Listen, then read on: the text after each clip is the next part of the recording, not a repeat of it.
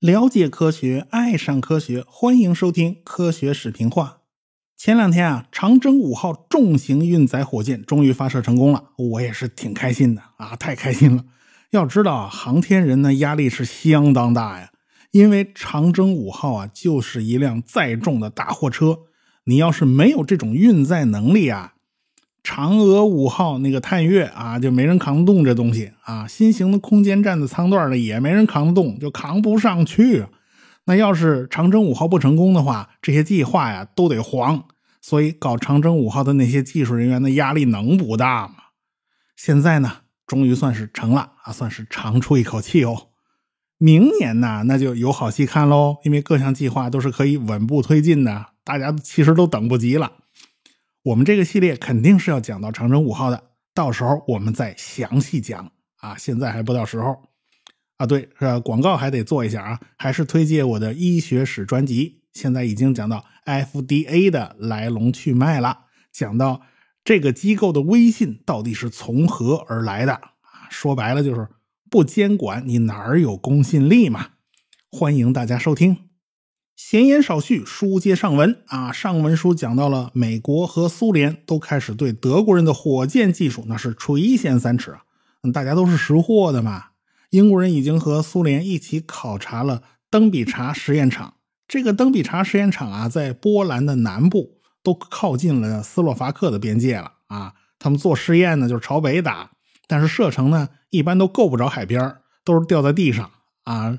这个试验嘛，那个火箭的控制系统就不怎么样，有时候到处乱飞，都不定朝哪边飞了。所以苏联人和英国人当时看到那些残骸和弹坑啊，那都是发射失败当场掉下去的。那发射成功了呢，他不定打哪儿去了啊。所以呢，在这儿看了一下以后呢，苏联专家就已经知道和德国人的差距了。所以呢，心里头有点火急火燎的。他们更害怕的就是一件事儿，那就是德国人对英美放弃抵抗。转而全力以赴对抗苏联，那么就有可能啊，这个佩内明德基地就会落入美英之手。即便是按照雅尔塔协定把这个地方转交给苏联了，可是好东西啊，它一定会被美英给刮走的。所以斯大林还下令啊，罗克索夫斯基加紧向佩内明德方向进军。苏联人还向德国派遣了专家小组，反正是能捞到什么就弄回苏联呗。当然啦，苏联人不知道的是，美国人也是这么想的。美国人当时呢有好几个计划，比如说了解德国核研究的那种阿尔索斯小组啊，这个我们以前讲到过了。还有一个呢，就是针对火箭等等高级尖端武器人才的回形针行动。针对火箭工程师啊，啊，主要呢就是由这个回形针行动负责。当然啦，两边都在寻找德国火箭研究的各种资源。那德国人也不是傻子，傻愣愣的等等着两家来瓜分呢，人家自己不会跑啊。当时呢，美国人已经快要打到基尔港了，离开佩内明德两百多公里。苏联人呢，已经打到了波美拉尼亚了，也不到两百公里了，一百六十多公里。佩内明德的研究工作已经彻底停停了，就连科学家和工程师都被训练啊，组织起来搞军训啊，每天四个小时的巷战训练。哎呀，官方为了鼓舞士气，还成捆成捆的发铁十字勋章。你这分明是国家要灭亡的先兆嘛！所以布劳恩他们就知道德国完了啊！到了一九四五年的一月，佩内明德的科学家们已经能够听见苏军大炮的轰鸣了。党卫军呢就毁掉了 V 二导弹的生产设施，开始计划毁掉这个研发基地。所以这个基地就是一副末日景象，大家全都人心惶惶的。到了一月底，布劳恩就把大家召集到一个农舍里边开秘密会议了啊！科学家们就开始商量何去何从啊！大家的意见是一致的。那就是向美国人投降。虽然苏联人离得更近，但是德国人入侵苏联，给苏联人造成了沉痛的灾难。布劳恩就怕这帮人呐，也就是苏联人呢，他饶不过自己啊，这不行。美国呢是损失最小的国家，他毕竟跟德国他没有血仇，对吧？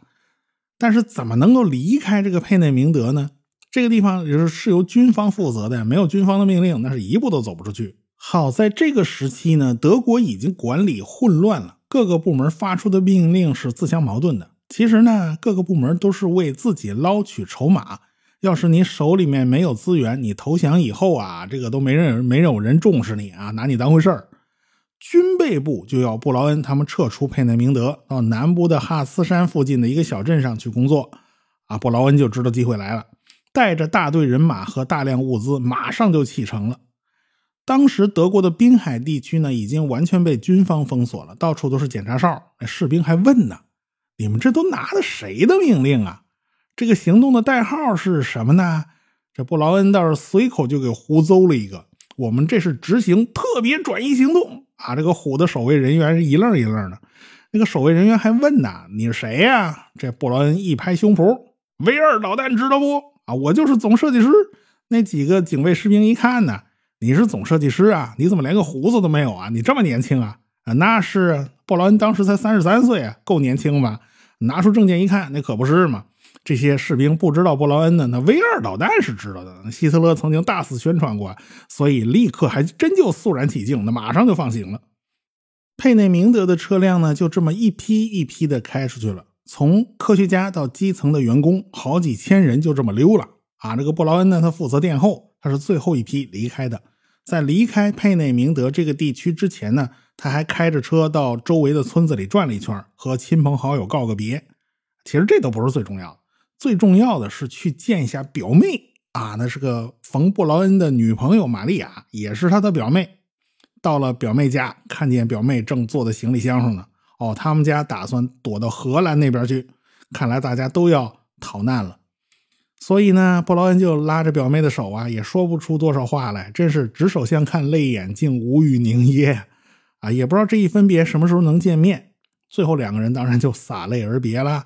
把表妹送上了汽车，那儿女情长的事就先放下了。布劳恩这边还有一大摊子事要做呢，啊，他就压着他那大队人马，压着车队，冒着美军的轰炸就往南走。白天呢总有轰炸，这车队的目标呢也太明显了，因此他们只能夜里走。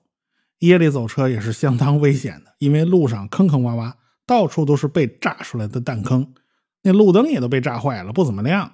所以布劳恩呢就靠在车上睡着了，他又不是司机嘛，他当然可以睡了。这司机也睡了，这脑袋都快贴到方向盘上了，这能不出事儿吗？这车呀，咵嚓一下就翻了，结果布劳恩的肩膀摔了一个粉碎性骨折。但是布劳恩他路上啊，他怎怎么可能去医院治疗呢？他必须压着车去南部的哈斯山，就这么走了一个礼拜才到了南部的哈斯山。布劳恩他们刚到了地方没有多久啊，这美国人也就打到附近了。距离哈斯山南部这个小镇呐，也就是几天的路程了。所以党卫军就下令把图纸和资料全毁掉。这事儿呢，就交给了布劳恩和多恩贝格负责啊。多恩贝格和布劳恩呢，这俩人就留了个心眼儿啊，你倒一把火烧了呀，啊，哪能把事儿做得这么绝呢？就在附近找了一个煤矿。把文件资料都埋在了矿坑的那个最底部啊，最深的地方。这批资料呢，后来都便宜了美国人啊，被美国人给挖出来了。现在既然这个地方也不安全了，结果党卫军就把这些人全都呃给这拽到了慕尼黑南边的山区。呃，这段路呢又走了一个礼拜，到这地方呢，管事儿的是卡姆勒，也就是负责哈茨山地下工厂那卡姆勒，管集中营那个啊。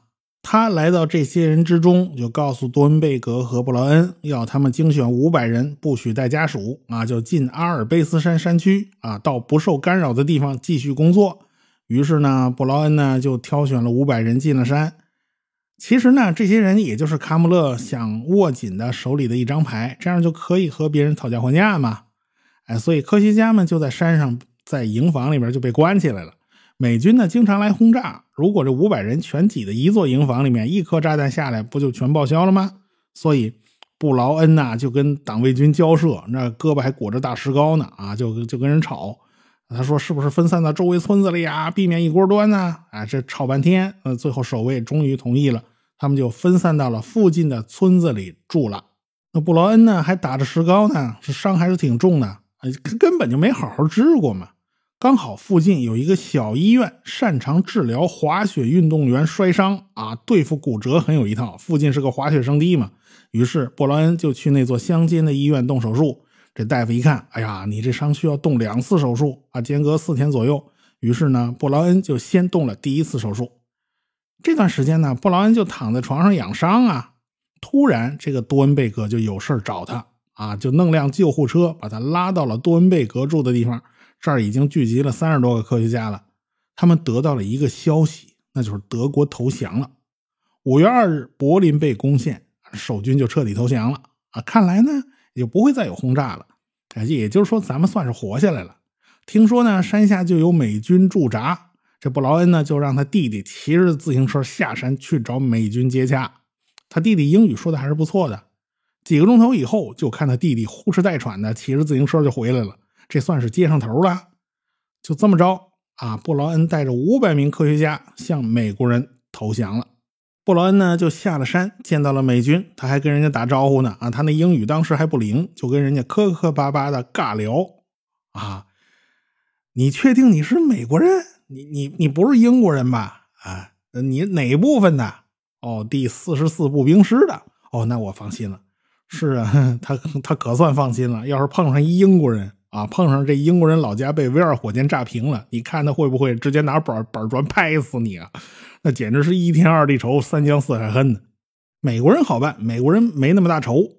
呃，你别说呀，美国人也吃了一惊啊！一看，哎呀，这个 V 二导弹的总设计师就是一个三十三岁的小鲜肉啊！那不会吧？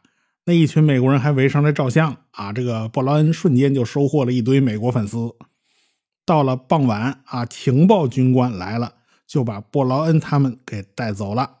美国负责执行回形针行动的这个小组的领导呢，叫托夫托伊，上级给他的任务。就是弄几个 V 二导弹的实物回去啊，让美国人也开开眼，看看这个新式武器。等到美国占领了哈斯山下的工厂的时候，本以为会找到 V 二导弹的成品，没想到只有零部件，一个组装好的 V 二都没有。啊，托夫托伊就问工厂的人呐：“那 V 二导弹都哪儿去了？”人家说：“你早来呀，我们全都打出去了。”你倒悠着点你你一口气打那么多干什么？你怎么不给我留两颗呀？那这下没法交差了吗？正在这人发愁的时候，有人来报告啊，找到一帮子德国火箭计划的科学家。这托夫托伊来劲了，哦，所有秘密全在他们脑袋里，这好办呢，是天上掉下来一大礼包啊！哎，马上就把布劳恩给找来了。美军里边也有技术专家呀，你得找布劳恩来问话呀！啊，你再怎么优待嘛，你也是俘虏啊！问你什么事儿啊，你就老老实实回答吧。这堆美国的技术专家之中，有一个人长相很特别，一看就不是欧美人的长相，那明显是个东方人。其实这位啊，比布劳恩还大着一岁呢。他一九一一年出生的，祖籍浙江临安，生于上海。人家是吴越王钱缪的三十三代孙呐，到美国麻省理工去读书。啊，读了半天，又转学去了加州理工，老师就是著名的科学家冯卡门，他的名字叫钱学森，大名鼎鼎的喷气推进实验室的创始人之一。喷气推进实验室最开始呢，就是加州理工的一伙人创建的。这个喷气推进呢，你千万别理解成航空用那个喷气发动机啊，不是一码事儿。这个喷气指的是火箭啊，火箭也是喷气儿的嘛。他们就向军方展示了一个火箭助推器啊，帮助飞机快速起飞的。哎，军方还是挺喜欢的。领头的就是这个冯卡门，实验室的成员呢，基本上都是他学生。后来军方就委托这个实验室对纳粹德国的 V 二火箭进行一下评估，当然就少不了要找 V 二火箭的总设计师布劳恩过来聊聊嘛。所以这事儿呢，就交给钱学森了。钱学森这几天也够累的。到了德国以后呢，行踪根本就不规律啊，说不定刚睡几个小时就被人叫起来要开拔。他们去了德国的好多地方，他们走过那路线呢，就是一团乱麻。五月五号，在慕尼黑南边的一个小镇叫科赫，见到了布劳恩。这俩年轻人呢就开始聊啊，一个三十三，一个三十四嘛。具体聊了什么没有记录，但是钱希森让布劳恩写了一份报告，对液体火箭技术做一个总结和展望。于是呢，那个布劳恩后来就写了一份报告，叫《德国液态推进火箭的发展与未来展望》。这份报告后来对美国海军的影响还是蛮大的。当然，钱学森这次来呢，不仅仅是了解德国火箭技术，还要了解德国的空气动力学研究。他就见到了鲁道夫·赫尔曼。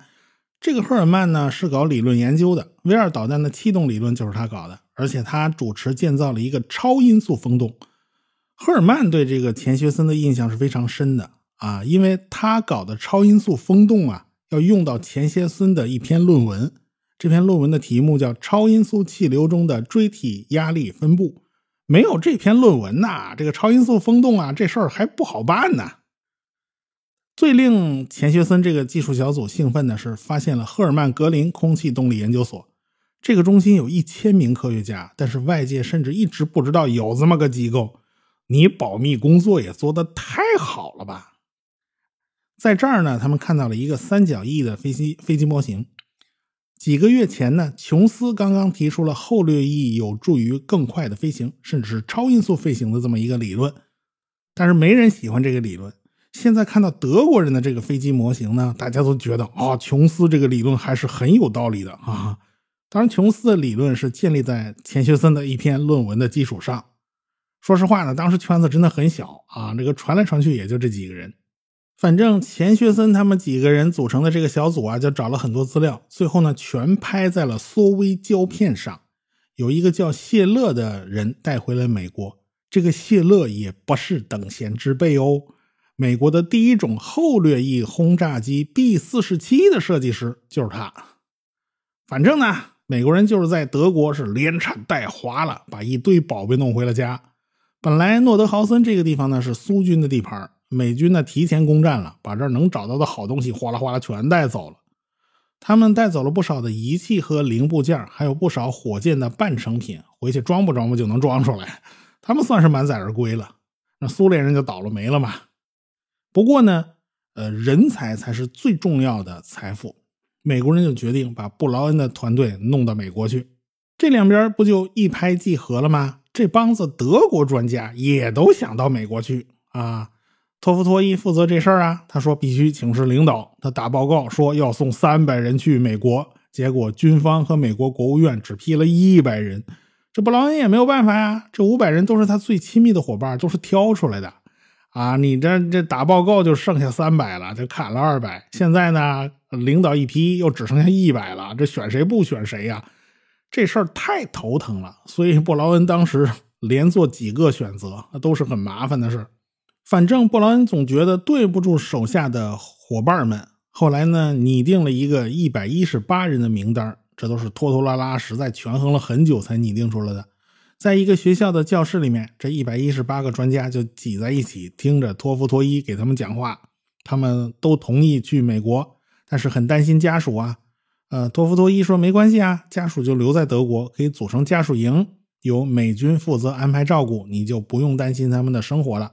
这下呢，大家都放心了。你别说啊，托夫托伊为这事儿还还挺尽心尽力的。最后找了一个兵营，把家属呢都安置在那儿了啊，冻不着饿不着，大家全都放心了。于是布劳恩这帮人就去了美国，从波士顿下了船，马上就坐火车去了马里兰州的阿伯丁武器试验场。这个地方呢，就在狭长的切萨皮克湾的最顶头，靠近巴尔的摩。到了这个试验场，一帮子德国专家在那儿看见，好家伙，码的整整齐齐的大箱子，一打开全是文件，啊，就是他们埋在矿坑里那些，啊，足足有四十吨。先要从德文翻成英文，啊，这就是这些专家要干的第一件事儿。但是呢，布劳恩倒是没有在阿伯丁试验场久留，他去了德克萨斯州的布里斯堡。就在这时候呢，布劳恩就得了肝炎，就住院了，住进了医院。前面车祸那伤还没好呢，所以托夫托伊呢就到布里斯堡陆军医院来看布劳恩，顺便呢为火箭研究基地选址。结果这位托夫托伊一眼就看中了医院所在地啊，觉得这个地方特别适合当火箭研究基地的员工宿舍，于是他就给五角大楼打了一报告，就把这医院呢给挪走了，搬了家，这地儿他要了。然后呢，布劳恩的那些小伙伴们也全都搬到了。布里斯堡，大家呢又在一起工作了，只不过呢，这出来进去啊都有人跟着啊。理论上他们还是美军的俘虏，有个大头兵啊，就寸步不离的跟着布劳恩。结果布劳恩都非常的不爽啊，那不爽也没办法，谁叫你是人家俘虏呢？我们按下布劳恩他们这一群人不表，单说苏联人啊，这个罗克索夫斯基攻下佩内明德地区，大约已经是五月二号的事儿。也就是攻克柏林的日子，到了六月一号，苏联专家们才飞过来。在这儿，苏联专家们看到了大型的发电站，这个发电站已经完全被破坏了。发电站里面没有什么技术秘密。V 二的生产线呢已经被破坏了啊，零部件倒是还有不少，还有两家大型的液氧工厂。火箭的燃料呢是酒精和厌氧，嗯，酒精到处都能搞到，液氧呢就需要专门的设备和储藏地。所以苏联人呢到了这地方一看，哇，这个规模真是很大呀。就感受到了苏联和德国的差距，因为这儿不仅仅是个研发基地，还是一个大型的生产联合体。苏联人的遗憾呢，就是没找到多少核心资料，也没找到多少核心研究人员，都是些外围打杂的。大概找他们问了问，了解了一些情情况啊，这个一颗火箭呢要用到八十多个电子管，结构还是挺复杂的。等到了七月十四号。诺德豪斯这块地方呢，也交给苏联人了啊，这儿当然也剩不下什么有价值的东西了。结果苏联人就找到了一个完好的陀螺仪啊，当然了，还有一些德国专家没有跟着美军走，他们故土难离。苏军当然就不能放过这些人呢，也就在德国的土地上成立了拉贝研究机构啊，也就是在德国研究火箭，起码有苏军供应，吃饱穿暖还是不发愁的。所以很多人呢也就乐得加入这个研究所，给苏联人干活。后来呢又成立了诺德豪斯研究所，科罗廖夫就是副所长啊。其实也就是尽量召集那些参加过火箭研究的人，先把那些缺失的资料给他凑出来。格鲁什科倒是在布拉格找到了不少关于 V 二火箭的资料。哎，大家很奇怪，为什么那儿会有 V 二火箭资料？反正呢，就是把这些东西啊都东拼西凑，开始慢慢的。给它整理齐全。总之啊，苏联是处于不利的地位的。一方面，最重要的人才没有捞到；其次是各个部门分头派人去德国境内搜刮，结果不但没有协调一致，还闹出部门纠纷，接收工作是非常混乱的。所以，苏联在起步阶段就已经落后了。但是，苏联人有个最大的优点，那就是他们知道自己落后了，知道自己和德国的差距。所以从一九四五年开始，后边那几年呢，苏联都是在拼命的弥补这种差距。就在攻克柏林以后不到一个月，斯大林呢就给图波列夫下了一个死命令，就开始全力以赴要仿制美国的 B 二十九，一个零件都不许改动，原样一比一仿造。这说明呢，就斯大林非常着急啊，他想以最快速度仿制出这种大型轰炸机。他为什么那么着急呢？咱们下次再说。科学声音。